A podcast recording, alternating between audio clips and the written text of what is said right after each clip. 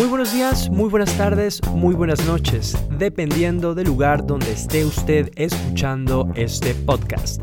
Mi nombre es Alexis Angulo y le quiero dar la bienvenida a este, su programa, desde Polonia, en español.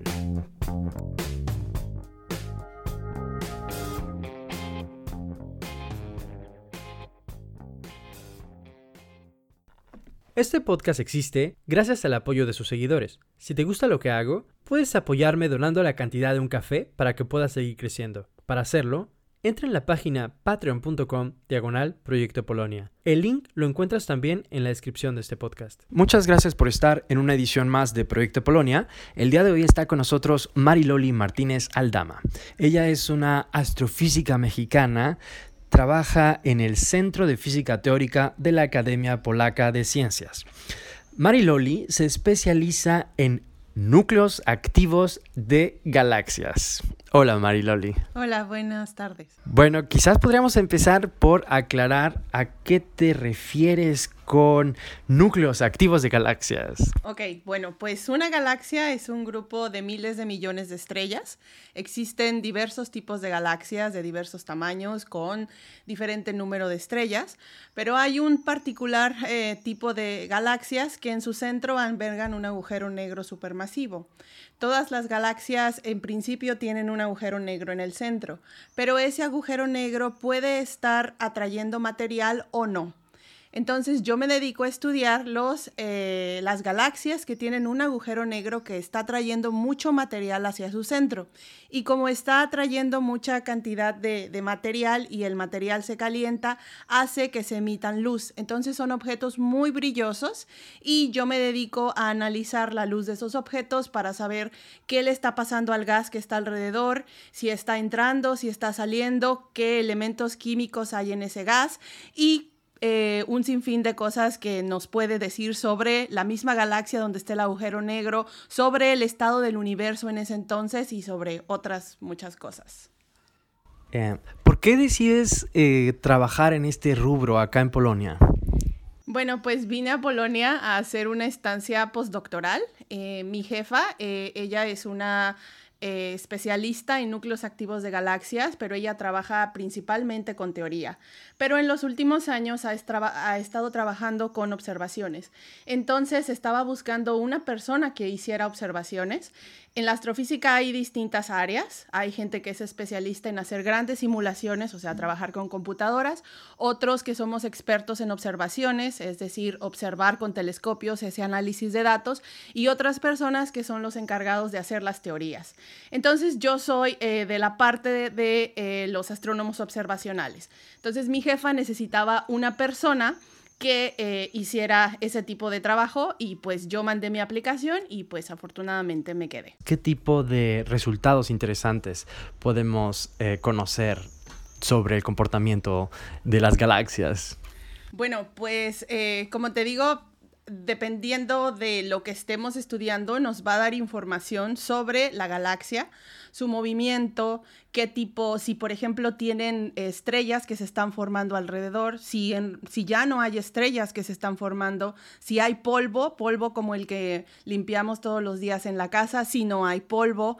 También podemos saber si la galaxia la estamos observando en determinado ángulo, si la estamos viendo de frente o la estamos viendo de costado. Eh, si la galaxia, por ejemplo, tiene jets, los jets son... Em, eh, flujos de material a altas velocidades que salen de la galaxia y que se van hacia el medio intergaláctico. Entonces también podemos ver si tienen ese tipo de jets y luego esos jets, por ejemplo, suelen tener relaciones con las otras galaxias que están alrededor. Entonces hay un montón de cosas que aprender sobre, sobre estos objetos en sí. Y, bueno, una de las ventajas de la astronomía es que nosotros únicamente trabajamos con luz. Entonces, eh, necesitamos cada vez telescopios que sean mucho mejores y por lo tanto detectores que sean mucho mejores.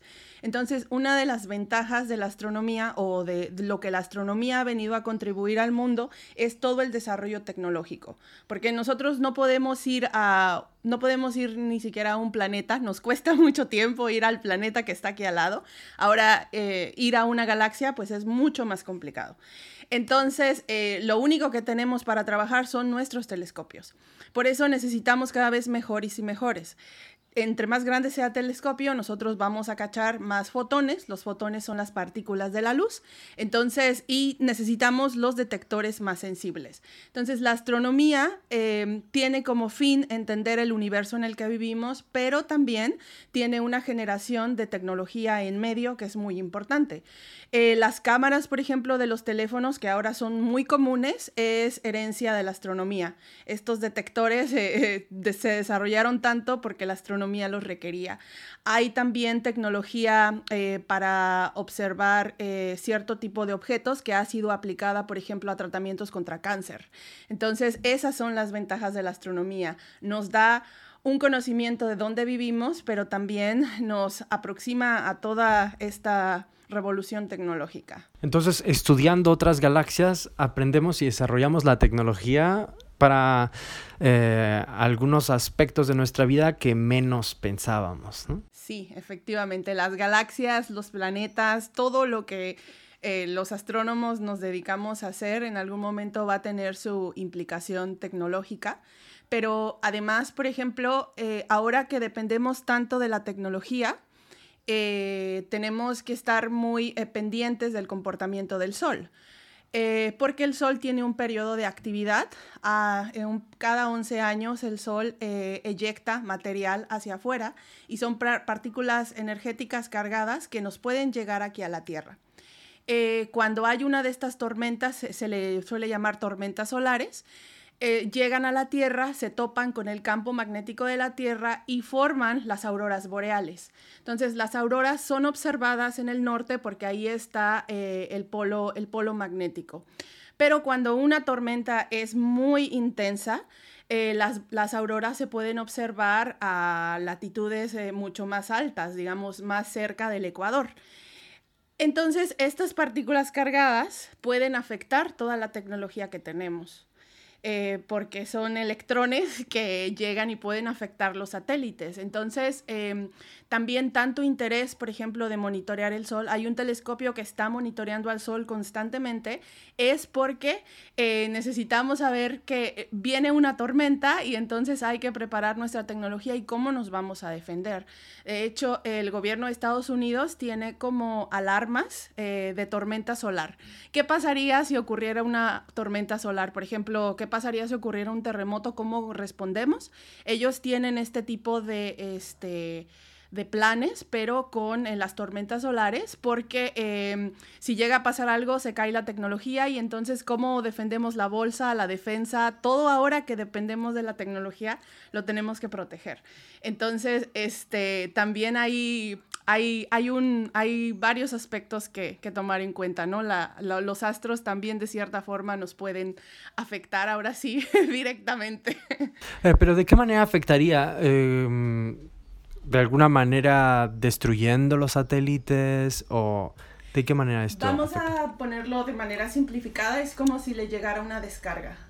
Eh, por ejemplo, cuando tú estás viendo tu televisión y hay un cambio en el voltaje, te puede dañar la computadora o la televisión o lo que estés trabajando. Eso mismo pasaría, algo semejante con los satélites alguien está escribiendo su tesis de doctorado y de repente... Claro, ahora que dependemos tanto del Internet, por ejemplo, imagina que de repente en algún momento, ¡pum!, se cae todo. El Internet, las tarjetas de crédito y entonces, ¿qué haces? Suena como una película de horror. Sí. sí, eso es eh, algo que tenemos que tener en cuenta. Eh, cuéntanos también, antes de venir acá para Polonia, tú trabajaste también en México, ¿no? Eh, fundaste ahí a un grupo de astronomía amateur Metzli. Bueno, en México yo estaba, realicé mis estudios de doctorado y em, yo era becaria con ACID. Y con ACID tiene un programa que se llama Apoyos Complementarios para Mujeres Indígenas Migrantes. Yo tengo origen indígena y estoy muy orgullosa de ello. Y uno de los apoyos consistía en pedir 25 mil pesos para desarrollar un proyecto en tu comunidad de origen. Entonces eh, yo pedí este dinero para comprar telescopios y eh, los pusimos en el bachillerato del, del, el bachillerato del pueblo y compramos, eh, bueno, teníamos 25 mil pesos, pero con una em, empresa mexicana nos hizo un súper descuento y nos, nos dieron 40 telescopios. Entonces llevamos 40 telescopios para un bachillerato casi de 350 muchachos y se formó ahí el Club de Astronomía Metzli. Y bueno, con el paso de los años, el club ha crecido mucho. Yo em, un año, un año y medio después, eh, tuve que salir de México para hacer mis estancias postdoctorales, pero el proyecto tuvo muy buena acogida por parte de los maestros en el bachillerato. Eh, los maestros se lo han tomado con bastante profesionalismo y ahora ellos mismos em, se encargan, por ejemplo, cada viernes tienen pláticas de divulgación de astronomía. Eh, con esto de la pandemia estuvieron transmitiendo pláticas de astronomía antes eh, se encargaban de hacer divulgación de la astronomía en toda el área del Valle de Tehuacán, que es en donde está la comunidad de mi mamá. Este, y ahora, pues bueno, lo están haciendo online, han participado en talleres para profesores, los alumnos también han participado, entonces el grupo ha crecido, la verdad, bastante. Eh, yo me sorprendo de, de, lo que ha, de lo que ha crecido, pero ha sido por el compromiso de los maestros que, sin ellos esto no hubiera podido ser. Pues esto es además poco común, ¿no? Debería de ser para nosotros normal que, que haya telescopios en las escuelas, pero yo pensando en mi escuela, en mi bachillerato, en México, privado, no recuerdo que tuviéramos allá telescopios ni que, ni que nos estuviéramos dedicando a ese tema. Que se le no recuerdo que se le haya puesto mucho interés. Eh, esto es algo como único, ¿no? En México. Sí, en realidad sí. Yo creo que son pocas las escuelas y vamos a decirlo, yo creo que ya hasta nivel bachillerato que pueden tener acceso a un telescopio. Eh, yo, por ejemplo, estudié en un CCH eh, y creo que tenían un telescopio ahí, pero yo nunca lo toqué. ¿No? Y ya si hablamos de una secundaria, una primaria, la verdad es que no, no, no es común tener este tipo de instrumentos. Eh, y este tipo de instrumentos, más allá de que te ayuda a ver las estrellas o te ayuda a ver objetos lejanos, lo que te hace es que te enfrenta a que tienes que aprender a usar un nuevo instrumento. Y para un joven eso es eh, un reto y le crea unas habilidades que otro joven que no, que no tiene el acceso a, este, no tiene. Entonces eh, es, relevante tener esto, pero la verdad es que no, no es común en, México tener esto. Yo recuerdo que los chicos, eh, incluso los maestros también me han comentado mucho cuando salen a, hacer divulgación o los invitan a escuelas. Em, preguntan, ¿cómo, ¿cómo es que un, un proyecto tan grande llegó a esta comunidad? Entonces, todo, ha habido maestros que me preguntan, de, maestra, ¿podemos conseguir nosotros también telescopios? Entonces, bueno, ahí ya entra el problema de que no tenemos el financiamiento, este, o a veces lo que hacemos nosotros eh, es que regalamos un telescopio a la escuela para que la escuela lo empiece a trabajar. Pero sí, ojalá y en algún futuro eh, se tenga acceso a este tipo de, de instrumentos porque es, yo creo que sería relevante. Cuéntanos un poco más de tu trabajo con las comunidades allá en México, eh, la manera en la que eh, trabajaste, bueno, este tema de la astronomía con, los jóvenes allá. Sí, bueno, pues eh, yo cuando justo estaba también en el doctorado recibí una invitación para ir a trabajar a una comunidad esta era una comunidad en la Sierra Sur de Oaxaca. La verdad es que yo no, no sabía a dónde iba y eh, empecé a trabajar con esta comunidad de origen zapoteco, donde el 90% de la gente es de origen zapoteco. Entonces, eh, mi primer visita eh, fue como, me sorprendió mucho porque era hacer divulgación donde no se suele hacer divulgación. Eh, entonces, eh, además, enfrentarse con una sociedad que no es hablante del español. Bueno, es hablante, son bilingües, de hecho, pero yo ahí eh, me sentía un poco como perdida porque todos hablaban zapoteco y yo pues no, no estaba entendiendo qué, era lo que pasaba. Pero bueno, en esta experiencia yo iba muy con, con la parte académica de, bueno, venimos de parte de la UNAM y traemos este proyecto pero después yo entendí que no tenía que ser así, que tenía que ser una cuestión de eh, aprender qué saben estas comunidades, porque dentro de las comunidades indígenas en México hay mucho conocimiento empírico. Vamos a decirlo así, no es conocimiento que está dentro de la, de la ciencia occidental, pero que sigue siendo una ciencia.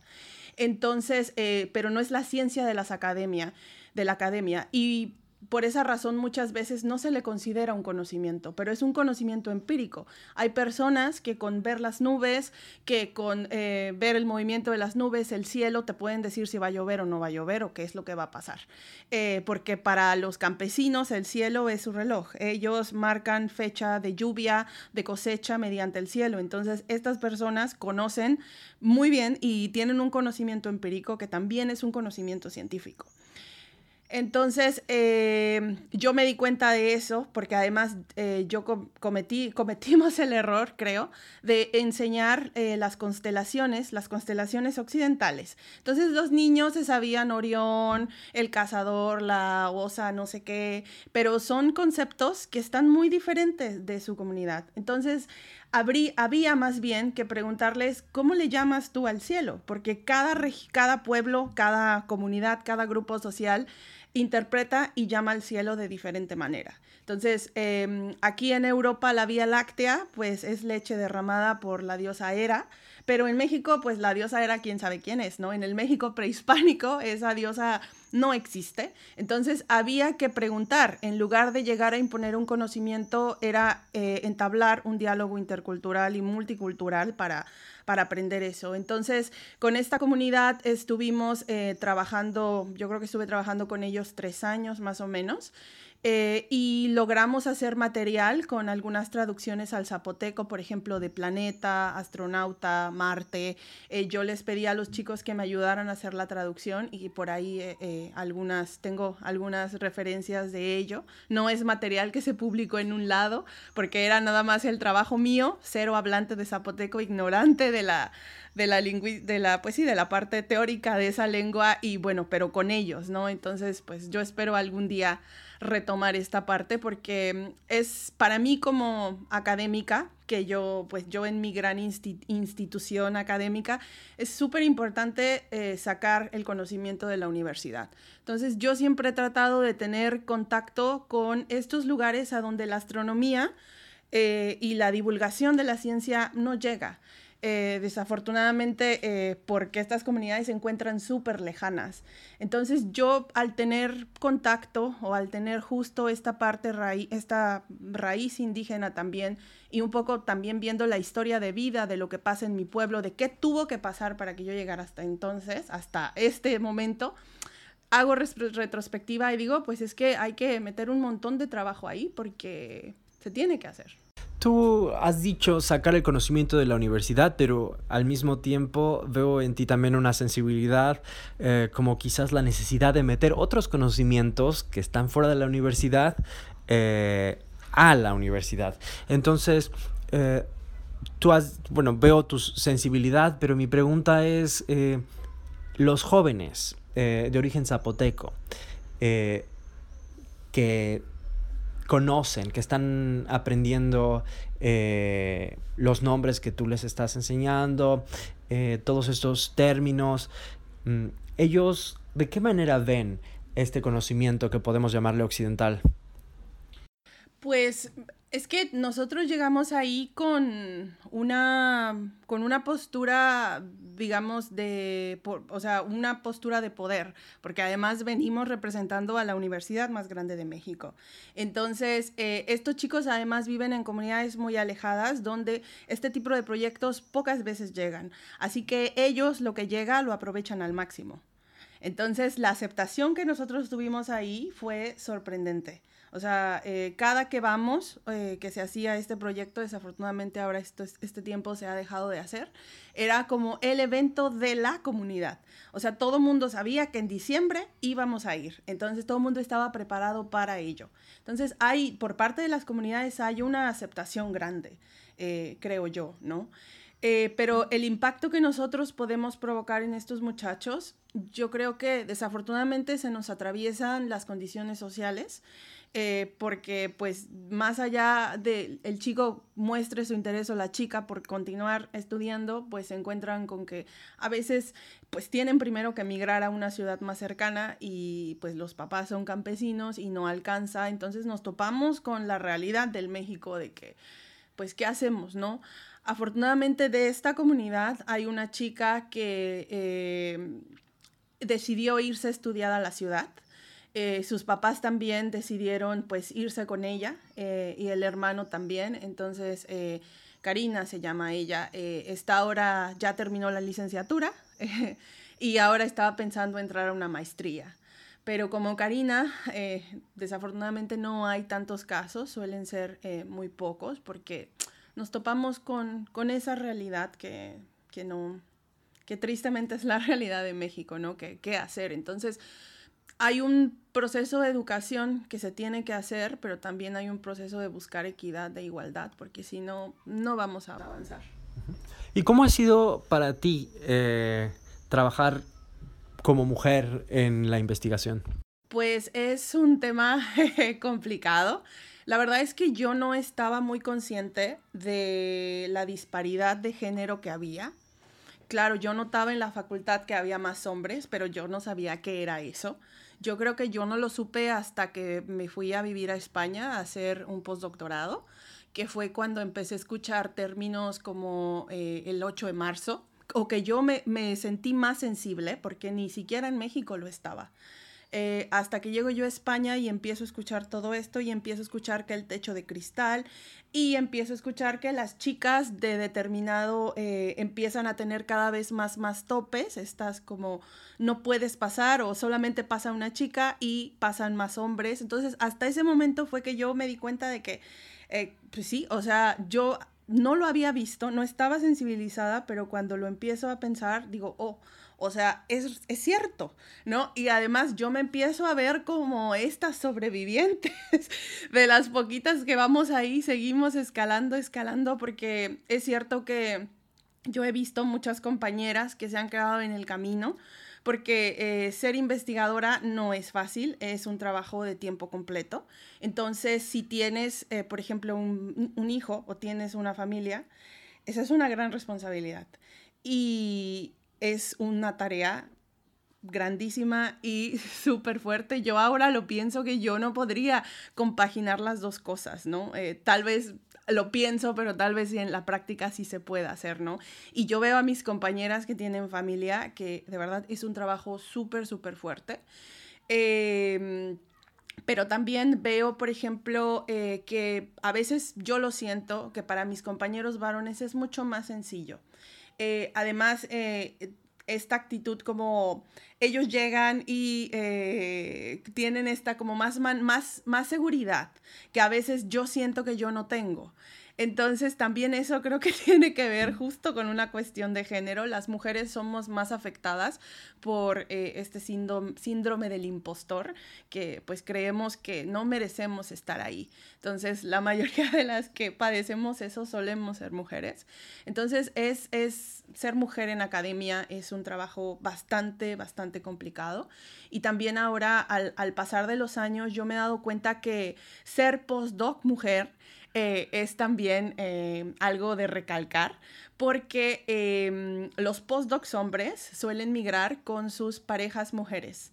Las postdocs mujeres eh, solemos migrar solas. sí, hay casos en que las chicas migran con su familia, pero la verdad es que no es, no es la regla. Entonces también ahí hay una cuestión de que, pues, por ejemplo, si queremos formar una familia, es complicado porque los chicos no migran contigo. Este, y además migrar, eh, por ejemplo, si ya tienes tú un hijo y quieres migrar a otro lado, pues necesitas un apoyo, claro, para que, que, te lo cuiden, ¿no? En el caso de los varones, pues siempre está la mamá. En el caso de las mujeres, pues este, es mucho más complicado, ¿no? Hay casos, hay, pero yo suelo decir que las postdocs que yo identifico y que yo he encontrado a lo largo de mi camino solemos ser mujeres solteras, sin familia, bueno, sin un hijo, eh, porque es es complicado, es, es, un ritmo de trabajo bastante pesado y además el nivel de exigencia y de, y de eh, competencia que hay es súper alto, entonces es, es muy difícil a veces tener un, un balance entre tu vida personal familiar como mujer, y, y, yo creo que también los varones sufren esto, pero nosotras como mujeres es, es bastante fuerte. Además, tú estás hablando eh, sin hablar de nacionalidades, porque hablas de la migración, que supongo que es muy frecuente también entre los investigadores y las investigadoras, y supongo que hablas de estos temas también con algunas otras investigadoras eh, acá en Polonia. Pues eh, fíjate que aquí en Polonia eh, como yo ya venía muy sensibilizada de la parte de España, por ejemplo, los 8 de marzo, en, en, España, muchas compañeras, aunque no les pagaran el día, ellas faltaban y iban a la marcha. Eh, entonces, eh, era, para mí era como, wow, ¿no? Este, que, que ellas dijeran, ok, no me pagues el día, yo voy a faltar. Aquí en Polonia, cuando llego y me topo con el primer 8 de marzo, pues no encontré como esa sensibilidad dentro del instituto. No había como el mensaje de eh, hoy es el día 8 de marzo. No se sentía esa emoción que a veces yo llegué a sentir de España. Este, entonces 8 de marzo es como un día cualquiera. yo así lo sentí desde, desde mi trabajo y lo, y lo sigo sintiendo, como que mm, eh, no, no hay esa sensibilización. Eh, pero eh, además, en los seminarios, por ejemplo, yo me daba cuenta que 30% de las que estábamos ahí somos mujeres contra el 70% que son varones. Entonces, que son, e, este 30-70 es la estándar en el mundo. O sea, este, no estoy diciendo que Polonia sea menos, ¿no? Suele ser la estándar encontrar menos mujeres o 30% de mujeres en comparación con varones.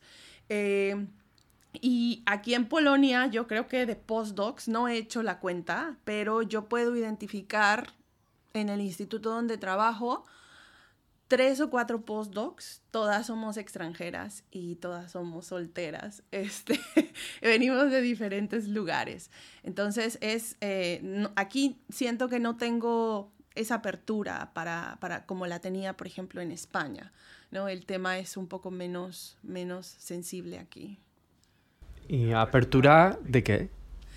Pues, por ejemplo, mm, eh, en el instituto donde yo estaba en España, la, administración eh, mandaba estos mensajes diciendo, bueno, mañana es 8 de marzo y como reconociendo el día.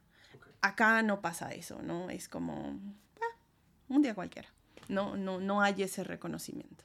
¿Y qué pasa con esas protestas, eh, por ejemplo, eh, Strike COVID, ¿no? Las protestas de las mujeres, que no precisamente tienen que estar ligadas al día de, al 8 de marzo, aunque también eh, con frecuencia se les relaciona, pero ¿no había protestas por ese día? Mm, ahora que se dio la última protesta, que se llamó justo a no trabajar, ese día teníamos un seminario yo me conecté al seminario, pero logré ver que había compañeros varones que pusieron en su fotito del Zoom justo el logo este como del rayito rojo y también vi que otras compañeras no se habían conectado. Este, eh, compañeras investigadoras polacas. Entonces eso daba una indicación de que tuvo una repercusión. Entonces, eh, existe y no existe, me explico. Yo creo que es más una cosa a nivel personal que todavía asumirla a nivel institucional, yo creo que es más complicado. Sí, es un poco complicado, especialmente porque, eh, bueno, estás hablando del gobierno actual, ¿no? Que es, las protestas son contra el gobierno, eh, pero recuerdo que a nivel Universidad de Varsovia, por ejemplo, eh, se mandó un mensaje a las estudiantes diciendo que podían faltar. Eh, y bueno, después hubo un problema con el gobierno de cómo es posible que la Universidad de Varsovia está fomentando eh, estas, bueno, esta rebeldía. Y, y, sí, vimos también ahí en la universidad, varias universidades, que académicas, académicos, estudiantes ponían ese logo. Sí, de hecho recuerdo que se dio una discusión en torno a, y el director actual es una persona muy joven y es muy abierta hacia eso. Entonces, yo sí he notado que estos últimos años cambió un poco esa tendencia porque justo cambió la dirección. O sea, están como llegando las nuevas generaciones, entonces justo también tiene que ver con una cosa generación. Entonces, quizás, quizás también, por, quizás no está tan, ah, tan institucionalizado, tan arraigado al 8 de marzo, pero sí que estamos viendo unas protestas acá En, en, Polonia y, y, y, que están siendo fomentadas por el contexto que le está tocando ahorita a Polonia. y, y, creo que, bueno, es otro tema que también ya hemos tocado acá varias veces, ¿no? Como por ejemplo el de la las banderas LGBT que estamos viendo también en todos lados, que es parte de una eh, repercusión, de una eh, reacción a lo que está pasando a nivel gobierno. Eh, y bueno, cuéntanos, ¿qué hacen las polacas y los polacos en materia de, de astronomía? Bueno, pues antes de venir a Polonia, pues yo pensaba que los polacos hacían pura teoría. Y, y, sí, o sea, los polacos son reconocidos mundialmente porque son muy buenos teóricos o, por ejemplo, porque hacen muy buenos modelos de computadoras. Eh, pero ya al estar acá eh, me di cuenta que no, que tienen distintas áreas de investigación, por ejemplo, eh, observaciones.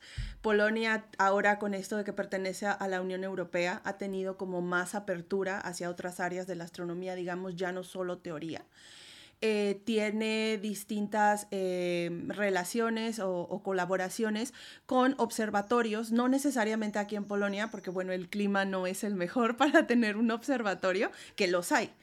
Eh, pero digamos, para hacer eh, observaciones de alta calidad, que es lo que necesitamos, Polonia tiene, por ejemplo, colaboración con un telescopio en Sudáfrica. El, el telescopio eh, está, se llama el telescopio SOLT, no recuerdo ahora las, la, el nombre completo, pero Polonia tiene colaboración con este telescopio. Entonces, no recuerdo cuánto tiempo de, de tiempo de telescopio o tiempo para observar tienen, pero eh, si un polaco aplica, un astrónomo polaco aplica para tener, observar en ese telescopio, seguro le van a dar el tiempo. Entonces, este, Polonia tiene esto, también tiene varios, eh, eh, uno de los investigadores, ahora no recuerdo su nombre, él tiene, creó un observatorio en Chile. Entonces, él pidió dinero a la Unión Europea y él creó ese observatorio y él está haciendo sus observaciones y eh, ahora pidió otro dinero para construir otros poquitos telescopios, entonces eso también hace que, Polonia esté en diferentes aspectos, ¿no? Ya no son solo teóricos, están también entrándole a la observación y de hecho... Eh, hay varios investigadores polacos en el extranjero eh, que son súper buenos. Este, y justo hay teóricos, la mayoría de ellos son teóricos o trabajan en modelación, pero son súper buenos, son gente súper inteligente que ha venido a revolucionar pues bastantes áreas. ¿Es para allá, para donde te vas? Sí, yo me voy a trabajar a Chile, pero no me voy a trabajar eh, necesariamente con este grupo. Yo voy a trabajar con eh, otro grupo en la Universidad de Chile en la Universidad de Valparaíso y creo que hay alguien más en la Universidad de Concepción.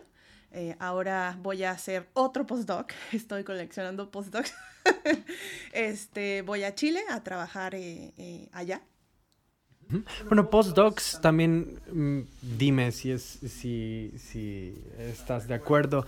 Es una manera de encontrar trabajos, ¿no? De los investigadores cuando ya están buscando algo más allá después de haber terminado el doctorado. Sí, e, el postdoc, eh, bueno, eh, se supone que es ya una investigación en donde tú tienes ya que desarrollar investigación de manera independiente, ya tienes que tú proponer cosas, ya digamos, no dependes tanto de un tutor como por ejemplo en un doctorado. Y conforme vas avanzando en el tiempo con los postdocs, pues vas teniendo más esta independencia. Los postdocs suelen ser de dos, tres años, hay algunos de cinco, pero después de ese tiempo te tienes que mover a otro lado. En algún punto tienes que aplicar para una plaza, pero desafortunadamente las plazas permanentes en ciencia en general, en astronomía, es un tema muy competido, no hay tantas plazas, se están graduando más estudiantes de doctorado de los que las universidades o los institutos de investigación pueden contratar. Entonces es muy, muy complicado conseguir una plaza permanente. Eh, entonces la opción para muchos, y a mí, para mí ahora lo es, es justo optar por este tipo de postdocs, que además eh, te dan la opción de vivir en otro país, conoces otras culturas, pero vas creando colaboraciones con otras personas, ¿no? Entonces, por ejemplo, yo cuando estuve en España, bueno, creé la colaboración de España, ahora tengo la colaboración polaca y próximamente tendré como la colaboración chilena y eso va como también eh, aumentando y fortaleciendo mi investigación pero bueno, en algún momento yo debería estar ya buscando trabajos permanentes, este, pero la verdad es que eh, lo he intentado una vez y pues no me quedé, entonces pues este trabajo temporal pues eh, es la opción, entonces hay que, hay que ir por ello, ¿no? Em, yo muchas veces he pensado en dejar academia, en dejar la academia porque... Mm, llegas, además llegas a una edad, yo estoy en la edad en que ya estoy entre el límite, por ejemplo, de tomar la decisión de ser mamá, ¿no? Entonces es como, mm, ¿debería yo de ser mamá o no ser mamá ahora? Justo con esta cuestión, y yo lo pienso, si me muevo a otro país y yo decido ser mamá, pues va a ser yo y mi hijo o mi hija. Y entonces pero para, no puedo hacer eso, claro, ¿no? Este, necesitaría, no sé, necesitas algún tipo de apoyo más. Entonces, yo estoy llegando a esa edad en que digo, necesito algo pues más mm, estable, ¿no? Que justo una plaza permanente me lo daría, pero las probabilidades de obtenerla es como súper pocas, ¿no? Entonces yo he pensado en decir, bueno, pues tal vez mm, dejo la investigación, y de verdad es que muchas veces, siempre que se acerca el final de mi contrato, por ejemplo, en España, yo había aplicado a cinco trabajos y no me quedé. Entonces yo ya tenía mi boleto de regreso a México y dije, yo ya me voy, adiós. Este, y una compañera me dice que, que Polonia estaba ofertando esto. Entonces yo aplico. Y, pero yo apliqué ya sin esperanza, decir, ya me han dicho tantas veces que no, que adiós, y me quedé. Y cuando yo llego aquí me entero que hubo 15 personas que aplicaron y que yo quedé en el número uno, fue así como, ¿en serio? A mí me ayudó también mucho a creer en, en la capacidad que he tenido. Y de hecho, una de las cosas que, que Polonia me ha dado en el tiempo de estar aquí es eh, que he incrementado un montón mi nivel de investigación. He estado trabajando en temas de frontera este, con cosas, proponiendo cosas que, que, a la comunidad le han agradado. Entonces, eso yo de verdad lo aprecio mucho. Por ejemplo, trabajar aquí con mi jefa polaca. Este, ella me ha dado mucho, mucho apoyo. Ella se llama Boshena Cherny. Ella me ha dado siempre mucho apoyo, este, eh, me ha dado la libertad para eh, dirigir mi investigación, para crear nuevos proyectos de investigación. Entonces, eso yo creo que también me ayudó, me ayudó bastante, ¿no? Y ahora que yo he estado en este proceso de buscar un nuevo trabajo, ella ha estado muy atenta. Este, viendo qué es lo que sucede conmigo eh, y dándome apoyo, ¿no? También como diciéndome, bueno, pues si no logras conseguir algo, pues yo te puedo apoyar de esta forma. Entonces, existe ese apoyo y la verdad es que yo se lo, se lo agradezco, se lo agradezco mucho, ¿no? De hecho, eh, yo creo que yo no he dejado, esta, esta vez no he decidido ya dejar la, la astronomía, eh, la, la, academia, yo creo que ha sido mucho porque veo el apoyo de ella, ¿no? Que, que me apoya a, seguir adelante, ¿no? Y, y creo que es importante. Cuando dices academia, ¿te refieres a la investigación o a también a la parte docente? No, a la investigación, sí, a la investigación. ¿Y has pensado en la parte docente? Sí, a mí me gusta mucho dar clases. Entonces, es, esa para mí sería como, como la opción. Eh, los astrónomos usualmente nos mm, solemos ir también a la, a la industria eh, o hacer análisis de datos, pero la verdad es que yo no me veo trabajando ahí. Con Elon Musk, ¿no? Por ejemplo, yo no me veo trabajando en ese, no me veo ahí. Entonces yo me veo más en un ambiente como, por ejemplo, de profesora. Eso me, me gustaría bastante porque además me gusta mucho la interacción con, con, los jóvenes y eso, de hacerla de maestra, a mí, a mí también me gusta. Entonces yo creo que si en algún momento digo adiós, eh, investigación, me iría a buscar la parte docente. Bueno, pero es que eso, eh, cuando hablamos de la academia, por lo menos eh, en la parte que yo estoy acostumbrado, es decir, las la parte de ciencias sociales y humanidades, eh, es difícil que alguien se dedique únicamente a la investigación, ¿no? Eh, en general y especialmente como está construida toda esta organización de la academia aquí en Polonia, eh, pues espera que los académicos estén investigando. O sea, eres docente, estás dando clase en la universidad, pero al mismo tiempo estás investigando y estás publicando todo el tiempo, ¿no? Sí, depende, depende en dónde estés adscrito, porque si estás en una universidad, ahí seguro vas a tener que dar en algún momento clases. Eh, pero si estás en un instituto, más como el mío, por ejemplo, que eh, yo como postdoc no tengo esa obligación. Hay gente que ya tiene como un nivel más alto que sí está obligada, pero que también es opcional, si quieren o no. Y eso es así alrededor del mundo. Por ejemplo, en Estados Unidos, los institutos de investigación de NASA no tienen una universidad al lado, entonces la gente ahí se dedica únicamente a hacer investigación. Pero si tú estás en alguna universidad, entonces tienes que dar clases. Depende, depende del instituto en donde estés. Exactamente. Bueno, eh, justamente eh, eso es lo que caracteriza a la Academia Polaca de las Ciencias. Eh, PAN, conocido por sus siglas, se caracteriza porque la gente que hace sus doctorados ahí, por ejemplo, no tiene que dar clases, ¿no? Porque es es diferente. Eh, a diferencia, por ejemplo, de los que hacemos doctorado en la Universidad de Varsovia, ahí, por ejemplo, en otras universidades, pues sí, estás obligado, en especial con la nueva organización, eh, tienes que dar clases eh, como practicante, digamos, desde, desde los primeros años, ¿no? Entonces eso te quita bastante tiempo y supongo que en el, en el área de las ciencias, bueno, de la física por lo menos, pues necesitas estar trabajando eh, de base en la investigación.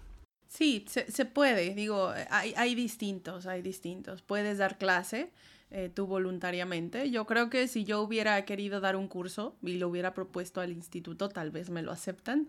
Eh, pero creo que aquí en Polonia necesitas como un tipo de acreditación, si no mal recuerdo. ¿Para dar clases en qué grado? ¿En posgrados o no? No, bueno, hasta quizás ya están cambiando las cosas, eh, eso no lo he escuchado. Eh, es el segundo año que están las escuelas de doctorado y ahora en las escuelas de doctorado pues está dando clases de pedagogía, porque antes no era necesario. O sea, para ser profesor y dar clases en una universidad no necesitabas tener un curso didáctico. Eh, mientras que para dar clases en la secundaria, en la primaria, ahí sí necesitas tener un curso eh, que dura alrededor de un año o un año y medio, dependiendo de, qué tan intensivo sea.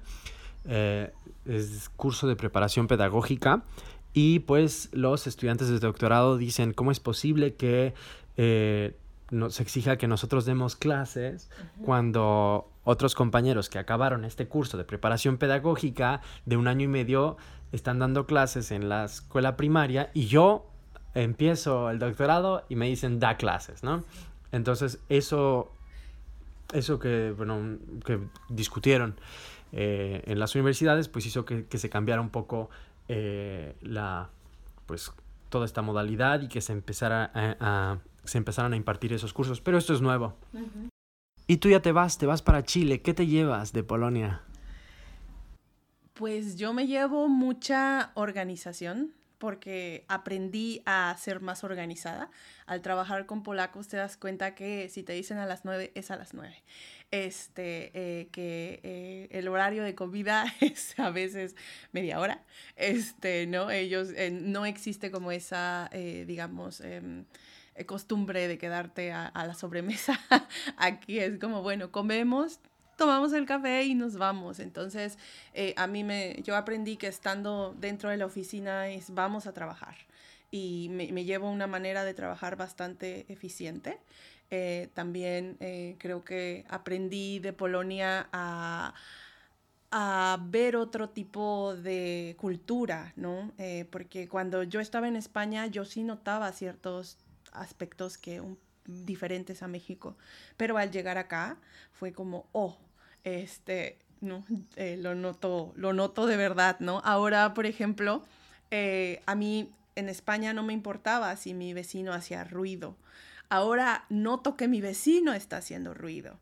Entonces, eh, también a mí es como que voy a bajarle al volumen a la música porque probablemente mi vecino está, puede no estar tan contento con eso. Entonces, eh, yo me llevo, creo que de Polonia, mucho, una manera de trabajar mucho más eficiente. Eso me, me ha dejado de trabajar aquí eh, con los polacos. También me llevó pues un poco la frustración de que no pude aprender el idioma como quisiera.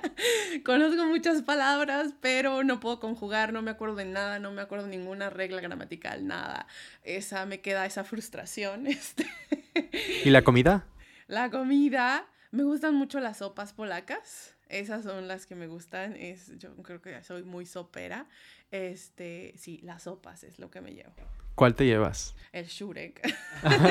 sí, ¿cómo es? Siempre es shurek es como la sopa preferida de los extranjeros, la primera. Sí, es que tiene como muchas cositas, ¿no? Tiene muchos ingredientes y a mí me gusta justo eso, como que la comida tenga varias cosas, que tenga sabor de diferentes lados. Y el shurek yo creo que es eso, ¿no? Hay otras sopas, eh, por ejemplo en España, que pues yo decía, ah, pues está bien, ¿no? Pero no era algo como que me, a mi paladar dijera, wow, ¿no? Pero cuando probé el shurek es, ah, qué, rico, ¿sabe? Y a veces cuando, por ejemplo, te lo llegan a servir en el pan, algún día alguien me lo sirvió en esta cosa como pan, y yo así de, qué, qué raro.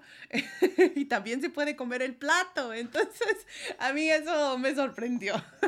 Bueno, pues em, ella fue Mariloli Martínez Aldama. Eh, muchas gracias por haber estado aquí con nosotros. Esperemos que tengas un buen viaje a Chile. Muchas gracias. Y nosotros nos escuchamos en la próxima edición de Proyecto Polonia.